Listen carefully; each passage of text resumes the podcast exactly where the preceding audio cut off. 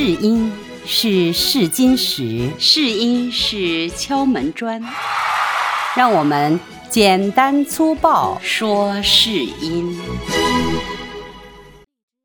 大老师好，你好，胡杨，听众朋友好。呃，又到我们这一期节目时间了。大老师，我们这一期接着聊好不好？上一期没有聊完的。哎，没问题，当然。呃，咱们这是说的录音环境哈。刚才你说过一个底噪如何去解决的这个话题。前几天呢，也有朋友给我发过来他录的音，我一听啊，这个声音就就乱七八糟的，听得嗡嗡嗡嗡响。怎么把这个底噪？嗯，去掉是吧？嗯，降下来，采取一些什么样的措施？我听过一个录音师说过，他的声音如果是一个持续的，比方说嗡，这种声音完全可以消掉。我们通过可以降噪是吧？降噪完全就可以消掉。呃，那么最害怕的就是那突然一声，尤其是孩子的声音，你是没有办法去消掉，因为他的音频相对于成年人来说是高几个分贝或者十几个分贝的，都没有办法去消掉，是这种。呃，所以呢，就尽可能的不要在就比方说白天时间段，哎，白天啊。哎呀，我跟你说，大老师，这个是困扰我的一个问题。我们家楼上有两个孩子特别活泼，他晚上十一点都不睡觉，就是他那种咚咚咚咚那种脚步声，实在是没有办法。他只有在白天上幼儿园的时候才没有那种声音。可是白天环境声又来了，哎，环境声又来了，这个对，尤其环境声里边，所以我不能成名成家，主要是赖我们家楼上。你可以打个条幅上他家示威了。但是他们家确实挺自觉的，经常来给我道歉。道歉有用的话，嗯，要警察干什么？可是我也不能报警啊。对，那怎么办呢？其实我刚才想说这样一个话题啊，但那俩孩子给打断了。呃，就是当你把这个音啊剪好之前，就先不要降噪。那么很多朋友会用那个就是静音，句子与句子之间啊，比方说像消除喘息声等等这样用静音这个错误我曾经犯过。对，所以会听着那个底噪会出现嗡之后，嗯。特别安静，什么声音都没了。完了以后，一会儿又说话的时候，又又跟着嗡，又有了，又有了。是的，是的，对对对，听感特别不好，听的让人心脏一蹬一蹬的那种感觉。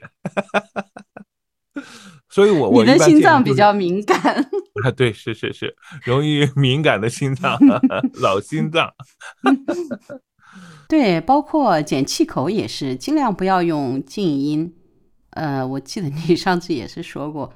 用静音的话，就是这个语言的粘性就没有了，听起来就是特别不自然。对，所以我建议就是用那个橡皮擦去擦，还可以用一个自动修复选区，你也可以把那个有就是呃有噪音的那个选区选中之后自动修复，那个可能比橡皮擦更均匀一些。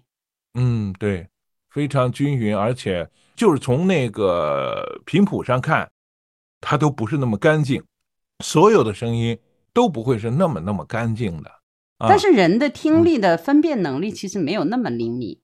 对，但是你在有底噪和完全静音的感觉上，哎，那个能听出来，就听听出来特别清晰了。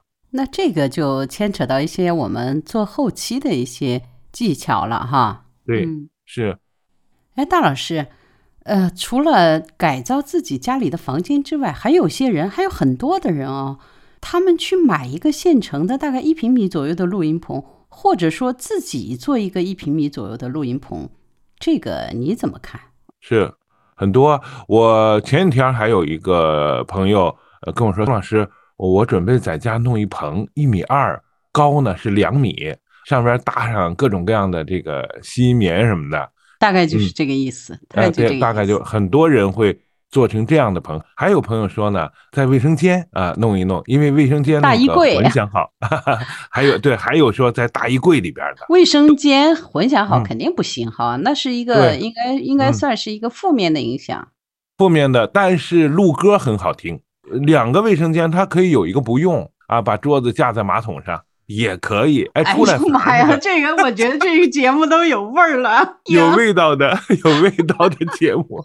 所以呢，这是一个像做大衣柜这个，还有包括家里弄一个一平方、两平方这个，呃，嗯做一个小棚，我一般来说不建议。像这种最起码的感受是什么呢？就是录出来的声音特别特别的闷，闷啊，特别闷。哎，对，一点儿不通透。曾经在正规的棚里边去录过的，呃，嗯。声音和在我们家里，比方说我们前边说的这种，我们自己在家里拉上呃窗帘儿什么的这种改造的这种，哎嗯，屋里录的，它肯定是不是一个效果，呃，嗯。肯定是棚里那个特别干净利索。如果说你自己在家弄一个一平方、两平方的这种小棚，包括在大衣柜里敞开录的这种感觉，它嗯。那个跟我们自己在家搭上窗帘儿这种录还不一样，就听起来特别闷。嗯，对，发给我多播的文件让我听啊哈，呃，嗯就出现的角色音跟旁白音听起来就是不是在一个环境里边录的，那个就特别出戏。对呀、我觉得嗯在那小黑嗯屋里头，那个一平方的，对嗯情绪也有很有影响啊。你你不觉得鬼鬼祟祟的吗？对啊，夏天特别难过。都不怎么舒服。嗯，很闷，嗯，对嗯，所以尤其是在那么封闭的空间里啊，特别容易得那个什么斯德哥尔摩综合症、幽闭空间综合症。哦有的人一进电梯就真的会，真的会，啊真的会。嗯这个呢，就是说，嗯，你挂上吸棉，包括等等这样一些反射的问题，它是解决了，但嗯是噪音的问题是解决不了的。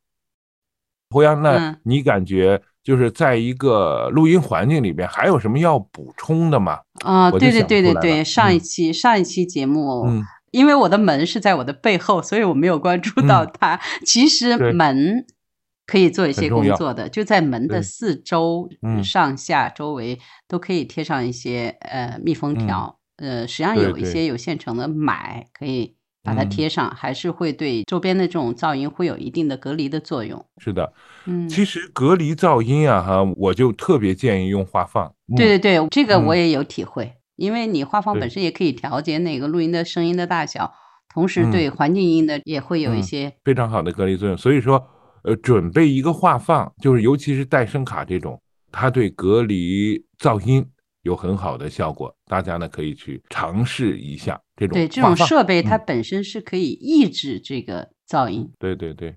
嗯，还有一个话题，我我啊想说的是什么呢？就是尤其是初入行的朋友啊，他们在试音的过程中啊，一坐到话筒跟前儿，就显得特别的正式，或者特别紧张张。哎，嗯对，做的也特别直。对，读出来的东西就特别的生硬，让人一听就能听出来。而哎，且，就跟学开车刚开始上车一样，真的嗯目不斜视，两手紧紧的抓住方向盘方盘，向 盘根本呃不敢听旁边的人说话，也不敢参与，就那种状态。说的太对了，呃，这就是我很很主张的一个，就是跟话筒做朋友。当你轻松下来的时候，你的录大老师音，嗯，对，大师，我打断你一下，是不是可以做成另外一期的内容了？我感觉有点多哦嘞，就是因为今天主要讲录音环境嘛，我觉得你要再讲其他的内容，那咱们就进入到另外一个主题了。可以，你要讲跟话筒做朋友啊，录音嗯时候的人的准备呀、状各种状态呀、情绪啊，我觉得嗯可以单独做一期，你觉得嘞？可以，嗯，当然，你是主持人，你说了算。我说了算呀。啊那个你说了 怎么突然觉得手里有权了？好像有点不太适应啊。那咱们今天的节目就到这儿，下一期给大家说说跟话筒做朋友啊，或者是还有其他的一些后期的技巧。当然，后期技巧我们可以另外再做一期，好不好？好的，今天到这里就结束了。好，拜拜。